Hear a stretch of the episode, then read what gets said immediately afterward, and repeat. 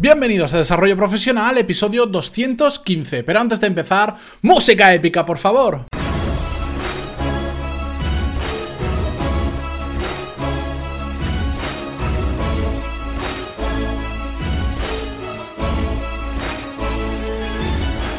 Muy buenos días a todos y bienvenidos un miércoles más a Desarrollo Profesional, el podcast donde hablamos sobre todas las técnicas, habilidades, estrategias y trucos necesarios para mejorar cada día en nuestro trabajo. A lo largo del episodio de hoy vamos a hablar sobre uno de esos valores tan importantes, no solo a nivel profesional, sino también a nivel personal, y que de hecho hace 100 episodios exactamente, que ha sido pura casualidad, en el 115, si recordáis, hablamos sobre los tres valores principales que valoran las empresas.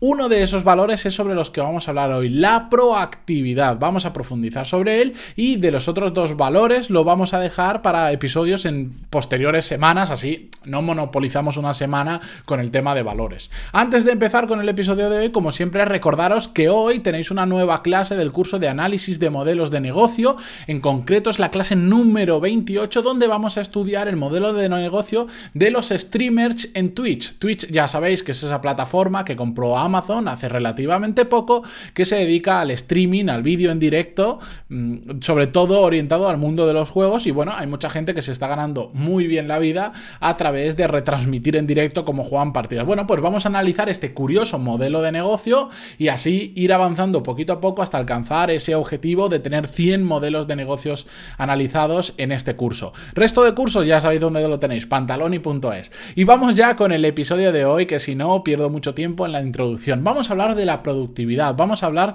de la reactividad y vamos a ver un montón de ejemplos de cosas que podemos hacer de forma proactiva en nuestro día a día. ¿Qué es la proactividad para aquellos que no sepáis exactamente qué significa el término? Porque últimamente se habla muchísimo de proactividad, se ha puesto muy de forma, muy de moda. Diría que proactividad y empatía son las dos palabras que, que más de moda están en estos últimos años. Bien, pues la proactividad es hacer las cosas antes de que nos digan que tenemos que hacernos o adelantarnos a los problemas o a los acontecimientos. ¿De acuerdo? Eso es ser proactivo. Pero para mí la parte más importante de la proactividad, que ya no es la definición o el decir hacer las cosas antes de que nos lo digan y tal, es sobre todo tomar el control de nuestra vida. Porque si no, vemos la vida pasar. En el momento en que somos proactivos, empezamos poco a poco a tomar más control sobre hacia dónde queremos que vaya nuestra vida o hacia dónde no queremos que vaya. Porque si no tenemos ningún tipo de control, ¿dónde creéis que podemos terminar? Donde otros quieren que estemos simplemente. Si nosotros nos dejamos llevar por y vamos a la deriva, imaginar el ejemplo siempre que se pone es de un barco porque se entiende muy fácilmente, es muy ilustrativo. Imaginar que vais en un barco, pues bueno, si eres proactivo, lo que haces es aprovechar que hay un viento y que hay una marea para navegar y dirigirte a donde tú quieras. Tienes que aprender a utilizar las velas, tienes que aprender a navegar, a saber cómo te tienes que posicionar para que el viento te empuje de un lado a otro, pero puedes llegar a donde tú quieres o muy cercano a donde tú quieres. En cambio, si no haces nada, si no eres proactivo, simplemente la marea te va a llevar donde la marea quiera y vas a aparecer en algún punto que ni siquiera sabes dónde será. ¿De acuerdo? ¿Por qué tenemos que tomar el control exactamente de nuestra vida? Bueno, pues al final para evitar que otras personas decidan por nuestro futuro que decidan por nosotros y llegar a donde nosotros queremos llegar y no donde otras personas quieren que nosotros lleguemos. Ser proactivo eh, es saber dónde queremos ir y actuar en consecuencia, que esto es muy importante, que es donde la mayoría de personas fallan. Muchas personas saben dónde quieren ir, pero no actúan en consecuencia. ¿Por qué? Bueno, pues porque no se ponen objetivos, no se ponen metas, no luchan por lo que quieren, no son proactivos. Por eso es tan importante actuar en consecuencia a lo que queremos. Tal vez no lleguemos a ese punto que es nuestro sueño o es nuestro gran deseo, pero seguro que estaremos mucho más cerca de llegar que si no hacemos absolutamente nada. Por el lado contrario que tenemos, bueno, pues las personas que son reactivas, que es todo lo contrario a la proactividad. Es decir, aquellas personas que actúan después de que algo pase. Es decir, eh, por ejemplo, eh, este ejemplo, eh, lo he apuntado aquí porque me gusta mucho el ejemplo, el tema de la medicina. Una persona proactiva a nivel de medicina, ¿qué hace? Modificar su alimentación, hacerla más saludable para enfermar menos. Una persona reactiva, ¿qué hace? Sigue comiendo exactamente igual de mal, si es su caso, y después cuando empieza a tener problemas en su organismo, va al médico y toma una medicación determinada. La persona proactiva se ha adelantado. ¿Tendrá algunas enfermedades? Por supuestísimo. La, la alimentación no es milagrosa, pero sí que previene una gran mayoría de las enfermedades que hay actualmente.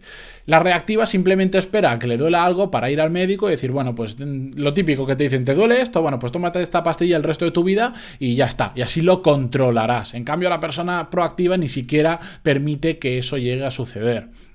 Las personas reactivas además van sin ningún tipo de control en sus vidas. Y lo más triste para mí es que una gran mayoría de las personas son así, son reactivas, no tienen control sobre lo que quieren hacer. Y esto yo lo he visto muchísimo a través de la carrera que yo estudié, ya sabéis que estudié arquitectura, bueno pues como la, después de la crisis no era nada fácil encontrar trabajo arquitecto, por no decir que era casi imposible, era muy improbable encontrar, por lo menos en España te tenías que ir fuera y en qué condiciones, en, a veces. He visto un montón de compañeros eh, que han terminado trabajando como arquitectos y trabajando por gratis o incluso hasta pagando por trabajar, porque al final desplazarte a una ciudad y vivir allí tiene un coste simplemente porque creían que como son arquitectos tienen que trabajar de arquitectos, son completamente reactivos a la situación. La situación económicamente es muy mala y nadie quiere dar trabajo remunerado a este tipo de profesionales, bueno, pues tendré que trabajar gratis. Eso es ser reactivo. En cambio, una persona proactiva podría haberse ido a otro país donde sí que haya una buena oferta laboral de lo que has estudiado y quieres trabajar, podría haberse formado en un tema complementario, incluso podría haber cambiado y virado, que es mi caso, y dedicarse a otra cosa completamente diferente, en lugar de simplemente estar esperando a que la cosa cambie y a volver a ser reactivo. Cuando ya mejore, ya conseguiré trabajo, es también ser reactivo. Creen que al final este tipo de personas reactivas creen que las cosas no dependen de ellos y dependen de... Ah, digamos, de agentes externos, ¿de acuerdo? Quería daros ahora varios ejemplos de diferentes cosas que podemos hacer a lo largo de nuestra vida para ser más proactivos. No hace falta pasar de 0 a 100, como siempre lo digo, poquito a poco. Porque hay una cosa que creo que es determinante respecto a la proactividad y son las preguntas que nos hacemos aunque sean subconscientemente, definen nuestra forma de actuar. Nuestra forma de pensar define nuestra forma de actuar. Y os pongo un ejemplo para ilustrarlo. Hay muchas personas que dirían, ¿por qué me pasa esto a mí? ¿Qué están haciendo? Están culpando a agentes externos. ¿Cómo puede ser que ahora justo haya salido en la crisis y no haya trabajo, tal, tal, tal? Están culpando solo a los agentes externos. En cambio, una persona que sea proactiva, lo que va a pensar es qué puedo hacer para que no me vuelva a pasar esto o para remediar esta situación que hay ahora mismo. Si seguimos el ejemplo de arquitectos en crisis, bueno, pues diría, ¿qué puedo hacer? Si he estudiado una carrera, pero ahora es imposible trabajar de ello, ¿qué hago? Pues me puedo ir fuera, puedo estudiar otra cosa, me puedo reinventar y un largo etcétera. ¿De acuerdo? Esa es la diferencia de pensamiento. El que piensa, ¿por qué a mí? ¿Por qué me pasa todo esto a mí? No es justo, la vida me, me, debería recompensar, que bueno, ya hablamos en un episodio sobre, sobre esa gran mentira, a la persona que se pregunta qué lo puede hacer para solucionarlo o para que no vuelva a pasar. Os pongo más ejemplos que me ha apuntado aquí un par bastante interesante. Lo típico que se escucha habitualmente y que hemos hablado mucho en el podcast de no tengo tiempo para y aquí poned lo que vosotros queráis. No tengo tiempo para leer, no tengo tiempo para estudiar, no tengo tiempo para formarme, no tengo tiempo para hacer deporte o para lo que vosotros queráis. En cambio, una persona proactiva lo que diría es, voy a repasar todo lo que hago a lo largo del día porque seguro que hay algo que estoy donde estoy perdiendo mucho el tiempo o que realmente no me aporta ningún tipo de valor, como yo que sé, sentarme una hora eh, a ver la televisión después de comer porque no tengo nada que hacer. Bueno, pues una persona proactiva detectaría que ahí tiene una hora que cambiando ese hábito de ver la televisión lo puede cambiar por aprender un idioma, salir a hacer deporte, formarse, bla, bla, bla, y un, largo etcétera de cosas que cada uno podemos hacer. Esa es la diferencia entre un reactivo y un proactivo. Más ejemplo, bueno, si seguimos la parte de los idiomas, una persona reactiva diría, es que yo no soy bueno para los idiomas. ¿Habéis escuchado alguna persona que diga eso? seguro que incluso de vosotros mismos hasta lo pensáis, no, es que yo no soy bueno para los idiomas. Y eso es una tontería. Puede que se te dé mejor o peor, que tengas más facilidades que otras personas. Pero al final todos podemos aprender el idioma que nosotros queramos. Simplemente tenemos que practicar. Una persona proactiva, en lugar de escudarse en esa excusa de yo no soy bueno para los idiomas, lo que haría sería decir, pues mira, no, puede que no se me den tan bien como otras personas, pero yo voy a estudiar todos los días ¿De acuerdo? Todos los días una hora hasta tener cierta soltura con, con el idioma.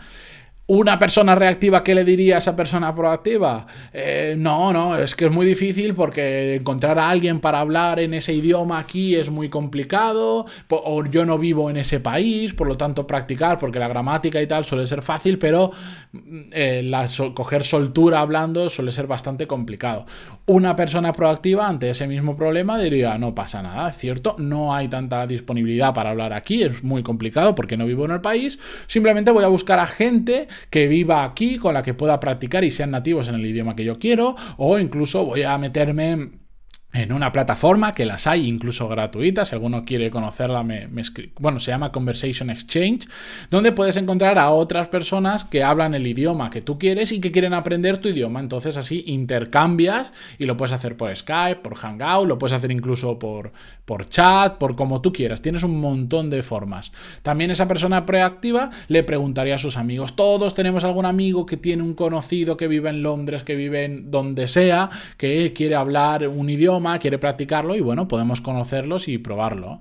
Eh, al final, una persona proactiva de nuevo diría, vale, esas son algunas alternativas, pero seguro que hay alguna forma de practicar cuando no tenga opción de hablar con otra persona nativa, seguro que hay alguna forma en la que pueda seguir practicando el idioma, aunque no sea tan eficiente como hablar con un nativo, pero que no que no dependa de otras personas, sino que dependa de mí. Bueno, pues efectivamente las hay. Hay técnicas que se llaman de imitación, que no voy a hablar de ello ahora porque es un poco largo y no va con el tema, pero hay un montón de cosas que podemos hacer nosotros, aunque no tengamos un nativo delante. Bien, estos son algunos ejemplos de cómo podemos ser proactivos en cosas mm, muy simples en nuestra vida y de la importancia que tiene ese cambio de mentalidad y esa forma de hacernos las preguntas. Podemos preguntarnos por qué nos pasa a nosotros esto o podemos poner, eh, pensar qué podemos hacer para que no nos vuelva a pasar o para solucionarlo.